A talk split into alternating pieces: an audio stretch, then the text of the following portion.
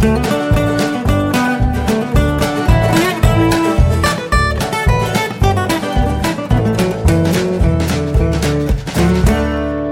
und herzlich willkommen zu Jörn Schars feinem Podcast Episode 206. Ich bin Jörn Schaar und ihr seid es nicht. Alter, war das eine Woche. Unglaublich. Der, es ging schon damit los, ähm, dass ich am Dienstag ähm, telefonisch geweckt wurde, weil es in Heide brannte. So, und der Kollege, der dort vor Ort war von uns und berichtet hat, hat gesagt, ähm, er, wünscht sich da Unterstützung, ob ich ein bisschen früher kommen könnte und ob ich äh, Kapazitäten hätte, da zu unterstützen. Es war ein Großbrand in einem ähm, Großhandel für Gartentechnik. Und ja, da bin ich dann natürlich schnellstmöglich hingefahren, habe von neun bis 13 Uhr fürs Radio da gearbeitet. Ähm, sowohl ich als auch mein Kollege haben dann noch mit der studioeigenen Kamera ein paar Bilder gedreht von der ganzen Geschichte.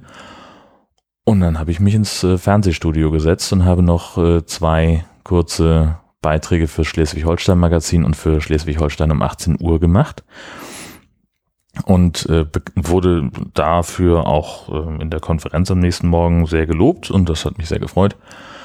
Und vor allen Dingen gab es dann den Auftrag, doch bitte noch einen Nachklapp zu machen, so ein Bericht im Sinne von am Tag danach, wie geht's jetzt weiter? Und das haben wir dann eben auch noch hinbekommen. Ähm, und ja, da ging es dann nämlich auch schon los.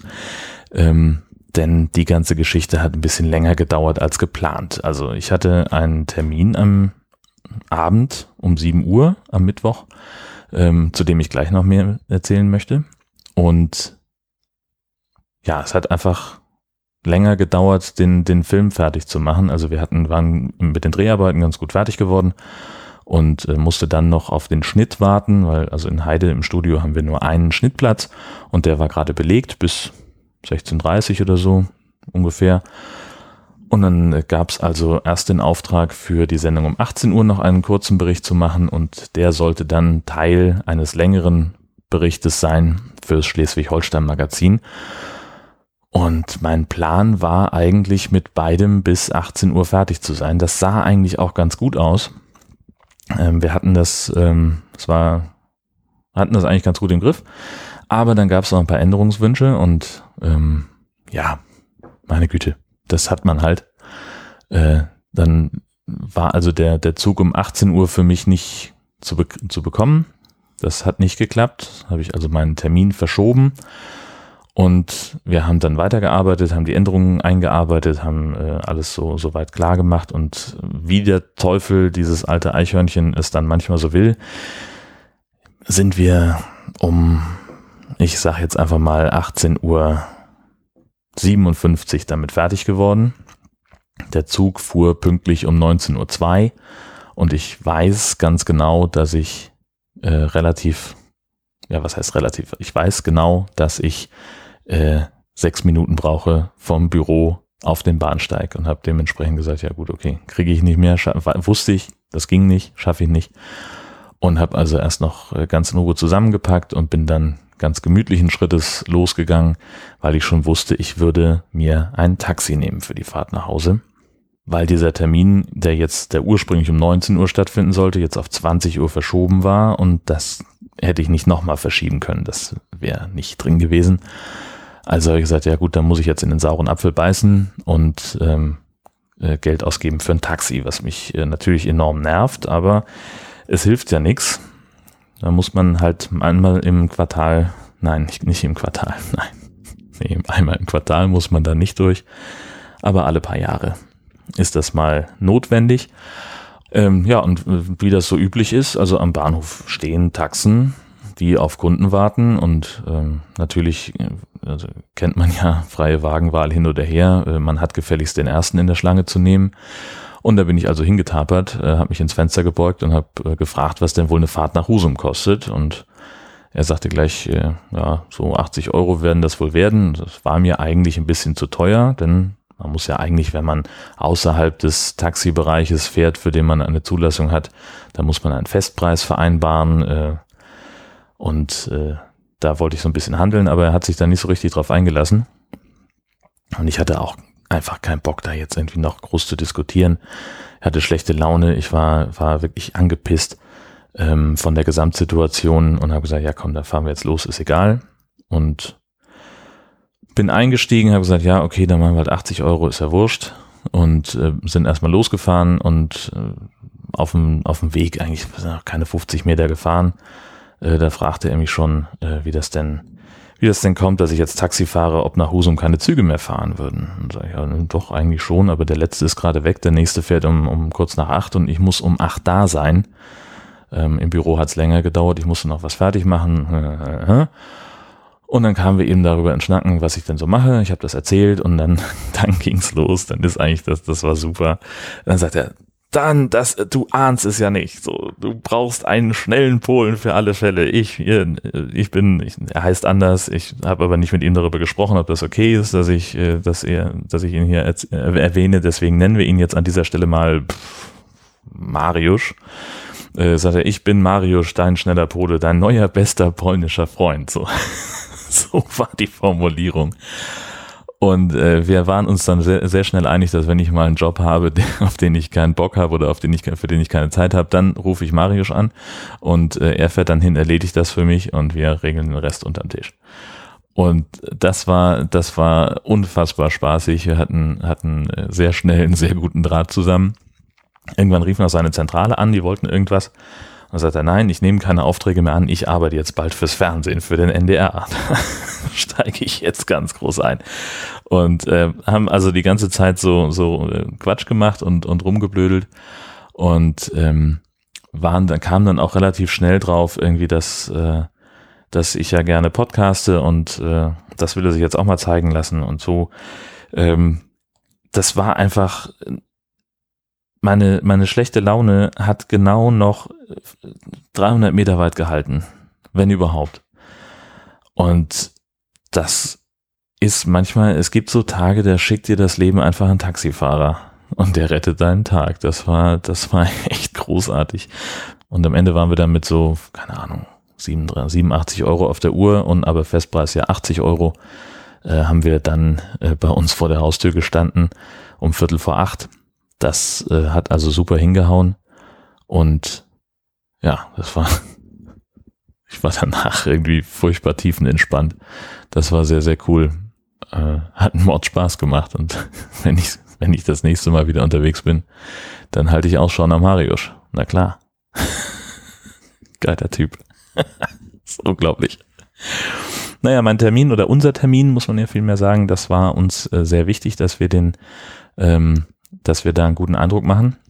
Denn wir haben uns nämlich beworben als Gasteltern bei AFS. AFS ist eine Austauschorganisation, die ähm, Auslandsaufenthalte für Jugendliche vermittelt. Also ja, Austauschschüler sozusagen, nur dass halt kein 1 zu 1 Austausch stattfindet. Also insgesamt schon. Also Deutschland schickt genauso viele Schüler ins Ausland, wie es aus dem Ausland aufnimmt. Nur dass die halt, ähm, also was weiß ich, wenn jetzt Familie A schickt ihren Sohn los aus Deutschland nach Sri Lanka, meinetwegen, und dann kommt aber niemand aus Sri Lanka zu Familie A zurück, sondern ähm, von Familie B kommt irgendjemand zurück und der wohnt dann bei Familie C. Also es ist so, wir sind Familie C, wir haben mit nix irgendwas zu tun. Ähm, sehr kompliziert, oder? total dumm. Ähm, kann ich besser erklären. Also junge Menschen gehen ins Ausland und die brauchen dann Familien, bei denen sie wohnen können. Und um so einen Platz als, als eine solche Familie haben wir uns beworben. Ähm, und wir werden jetzt also ähm, ab September voraussichtlich eine 18-Jährige aus Pennsylvania bei uns aufnehmen. Das ist jetzt im Augenblick so der, der Stand der Dinge. Ähm, da sollte eigentlich auch nichts mehr schiefgehen nach allem, was wir jetzt so gehört haben von den Leuten, die bei uns waren. Das war so ein, ich will nicht sagen Vorkontrolle, aber so ein, man nennt das, die nennen das Home-Interview. Also einfach neue Gasteltern mal kennenlernen, mal gucken, was sind das für welche, wie leben die ähm, und, und wie, wie sind die, wie sind die so aufgestellt? Also was, was sind das für, für Charaktere? Ähm, das ist ja ganz wichtig, glaube ich, das zu wissen. Und jetzt sind wir mal gespannt, was dann passiert. Ne? Also sie kommen dann irgendwann Anfang September bei uns an und dann sollen sie hier zur Schule gehen. Das heißt, äh, wenn das alles soweit klar ist, dann müssen wir uns darum kümmern, dass sie in der Schule angemeldet wird. Und wenn sie hier ist, dann müssen wir mit ihr zum Ausländeramt und sie auch nochmal anmelden. Und ich glaube, den Wohnsitz auch noch, weiß ich nicht, habe ich vergessen, keine Ahnung, kriegen wir alles nochmal schriftlich. Ähm, ja, und dann lebt sie hier, geht ganz normal zur Schule, soll hier Alltag in Deutschland kennenlernen und also was letztlich bedeutet, dass wir kein Entertainment-Programm veranstalten müssen, sondern wir leben unser Leben und versuchen sie irgendwie so zu integrieren. Ähm, die Ansage war, äh, dass man, dass wir mit ihr das Gleiche machen sollen, wie wir auch mit unseren eigenen Kindern, was wir auch mit unseren eigenen Kindern machen würden. Also spülen, Rasenmähen, putzen. nee, also ach, ich weiß nicht, mal gucken. Wir haben äh, so, wir wissen das noch nicht, was, was wir da machen werden, aber so ein paar Ausflüge gibt's da bestimmt. Das ist auf jeden Fall schon mal ein Plan. Und ähm, dann sehen wir mal, was da kommt. Ja. Ich werde euch da, soweit es geht, auf dem Laufenden halten, also zumindest über diesen ganzen Prozess, ähm, den wir, den wir da äh, jetzt dann durchlaufen, bis wir dann richtig echte Gasteltern sind. Aber was auch feststeht, ähm, anders als bei meiner Frau, äh, werde ich äh, bei, bei unserem Teenager dann erstmal nachfragen, ob ihr das überhaupt recht ist, dass ich äh, im Podcast über sie erzähle. Kann ja sein, dass sie das gar nicht möchte. So. Mal gucken. Ähm, achso, ich bin drauf gekommen übrigens, weil äh, in der Zeitung ein Artikel darüber stand, dass äh, Gasteltern gesucht werden. Ähm, und zwar explizit aus Husum dass es sich Leute bewerben können, die entweder eigene Kinder haben oder gar keine Kinder haben oder ähm, die alleinstehend sind. Hauptsache ist ein freies Bett. Und ähm, das Bewusstsein, dass sowas natürlich auch ein bisschen Geld kosten kann, denn da ist dann halt jemand da, der jetzt dann mit isst und mit verbraucht, aber pff, meine Güte, das Haus ist groß genug. Hier sind äh, mindestens zwei Zimmer, ja, sagen wir mal, mindestens anderthalb Zimmer, ähm, für die wir noch keinen richtigen Plan haben, was wir damit machen wollen. Und warum dann nicht sowas? Ist doch eine super Idee, habe ich mir gedacht. Meine Frau war der gleichen Meinung. Ähm, witzigerweise, das habe ich erst danach erfahren, hatten also ich wusste, dass die auch schon mal einen Austauschschüler hatten, aber der war auch von AFS, wie das manchmal so spielt. Naja, das ist also das. Mm, dann waren wir ganz, ganz kurz auf der Kieler Woche äh, Freitagnachmittag losgefahren und ja, also waren dann nur abends wirklich mal, haben auf dem internationalen Markt was gegessen und sind dann noch ein bisschen rumgebummelt und waren dann relativ schnell wieder zu Hause, weil es einfach auch kalt war. Und wir haben nur ein ganz kleines bisschen vom, vom Soundcheck auf einer der Bühnen mitbekommen. Und ein Chor, den äh, Holtenauer Gospelchor haben wir gesehen. Ähm, ja, oder das war, nee, Quatsch, das war ja Samstag. Das ist ja Blödsinn, was ich jetzt erzähle. Nee, also wir haben, äh, so musikalisch haben wir nicht viel mitbekommen, aber halt so Atmosphäre mal schnuppern. Das ist ja auch irgendwie was. Also wir haben, also sie ist in Kiel aufgewachsen, ich habe da sechs Jahre lang gewohnt. Und Kieler Woche war für mich schon die ganze Zeit eigentlich, also Kieler Woche war ja auch mit einer der ausschlaggebenden Gründe dafür, für mich nach Kiel zu gehen. Ähm, dass ich nämlich ähm, einen, einen guten Freund von mir äh, damals besucht habe, äh, den ich bei Antenne Koblenz im Volontariat kennengelernt habe. Und der hat dann in Kiel eine Werbeagentur aufgemacht und hat immer so an mir rumgegraben, so er bräuchte jemanden, der sich mit Audio auskennt für Audioproduktion, ob ich das nicht machen könnte. Und ich hatte eigentlich überhaupt keine Lust auf Kiel. Ich fand Kiel irgendwie, ohne es zu kennen, fand ich Kiel irgendwie piefig und hatte keinen Bock drauf. Und er, ja, dann komm doch mal vorbei, so hier ist jetzt Kieler Woche, hast du, wenn, wenn du Zeit hast, dann kannst du hier ein paar Tage sein und wir gehen dann abends los und es wird schon irgendwie cool werden. Ja, und es war cool, weil in den Tagen, in denen ich da war, ich weiß nicht, ein paar Tage waren das nicht die ganze Zeit über, äh, da hatten wir ein Bombenwetter, es war ungewöhnlich warm für eine Kieler Woche, wie ich dann im späteren gelernt habe. Und wir hatten eine Mordsparty über mehrere Tage hinweg und hatten richtig Spaß. Und da habe ich gesagt, ja gut, dann bin ich zum ersten Achten hier. Hab mir eine Wohnung gesucht. Das war damals noch viel, viel einfacher. Und bin nach Kiel gezogen. Das war viel einfacher. Heute kriegt man keine Wohnung mehr in Kiel, nicht so schnell. Nee. Naja. Ähm, jedenfalls äh, war Kieler Woche, ähm, habe ich dann danach auch immer wieder sehr, sehr gerne mitgenommen, war mir zum Teil Urlaub genommen, um gemütlich feiern gehen zu können oder war dann immer nur so mal einen halben Tag äh, im, im Büro, also irgendwie ja bis, bis spät abends weg gewesen.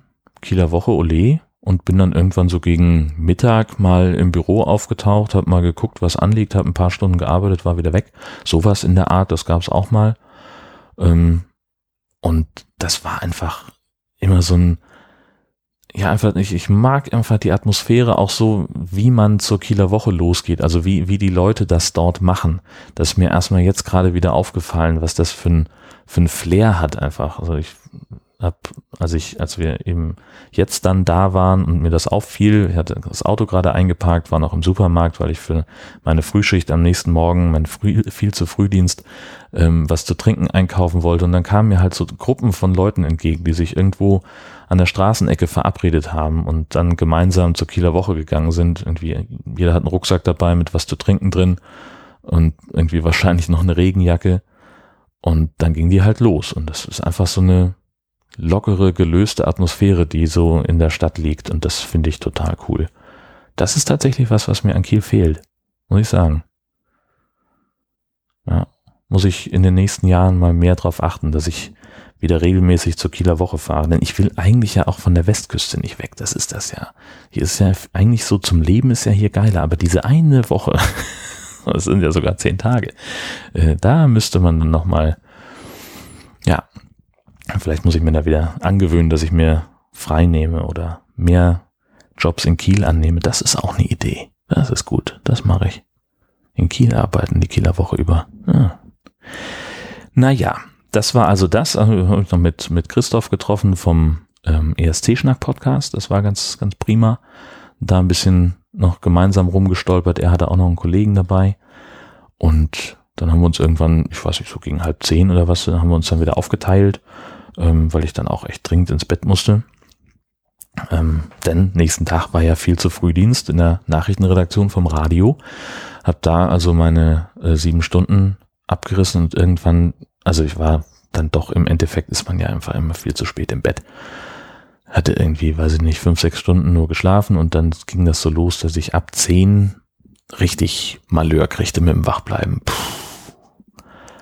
Da musste ich mich ganz schön anstrengen und bin dann also ähm, ja, wir sind dann nach Feierabend um zwölf bin ich ähm, in unsere Unterkunft bei den Schwiegereltern, habe meine Frau abgeholt. Wir sind auf den internationalen Markt gegangen, haben da was gegessen, haben noch eine kleine Runde gedreht und sind dann allmählich wieder nach Hause. Und ich hatte schon gleich gesagt, es wäre ganz prima, wenn du fahren würdest, weil ich einfach viel zu müde bin. Und das war auch ganz gut. Also wir hatten dann einen Kram im Auto und sind dann losgefahren. Und ich habe gesagt, du, weißt du, ich muckel mich immer schon ein bisschen ein. Und dann waren wir noch nicht ganz aus Kiel draußen. Da habe ich, bin ich eingeschlafen. Und als ich das nächste Mal die Augen aufgemacht habe, waren wir schon in Husum. Also normalerweise schaffe ich das nicht so lange zu schlafen auf der Fahrt. Also spätestens, wenn wir von der Autobahn runterfahren, ähm, da werde ich wach. Und das war hier nicht. Also ich hatte doch ein bisschen was nachzuholen. Ja, und dann war ich ähm, heute in Wismar, heute am Sonntag, ähm, habe Dotti besucht, äh, mit der ich das Nord-Süd-Gefälle mache und wir haben ein bisschen Zeit miteinander verbracht und haben noch so das ein oder andere, äh, was wir noch einzulösen hatten, so unter uns, äh, das haben wir eingelöst. Ähm, also ja, auch nicht ganz. Ne? Ich habe ja eine Wette verloren im Nord-Süd-Gefälle. Ich schulde ihr noch einen Döner. Und wir hatten dann aber, haben uns angeguckt und haben gesagt, so, hm, Döner, hm, wollten, hatten wir beide irgendwie nicht so richtig Lust drauf in dem Moment und wollten dann doch lieber Fisch äh, und haben uns dann am Marktplatz hingesetzt. Ähm, ich glaube, das Ding hieß Schwedenwache, wo wir waren, weiß ich nicht mehr.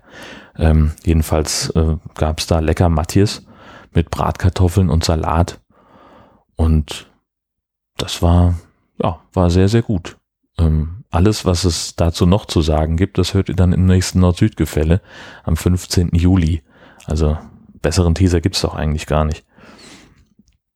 Ja, das sind eigentlich die Sachen, die ich mir, die ich mir aufgeschrieben habe für diese Folge. Mm, ob es nächste Woche klappt, dass ich noch einen Podcast aufnehme, das weiß ich nicht. Denn das Wochenende ist echt voll mit ganz vielen Sachen, die, ja, die erledigt werden müssen und die, die mich äh, dann doch auch so ein bisschen, so ein bisschen binden. Ich sehe schon, dass ich da einen Termin absagen muss, den kriege ich nicht unter, aber naja, das ist auch Detailkram. Also ich weiß noch nicht, ob ich es schaffe, höchstwahrscheinlich eher nicht. Ähm, insofern hören wir uns dann einfach in zwei Wochen wieder und wenn es vorher klappt, dann freuen wir uns. Ich wünsche euch was. Eine hervorragende Zeit und bis zum nächsten Mal. Tschüssi.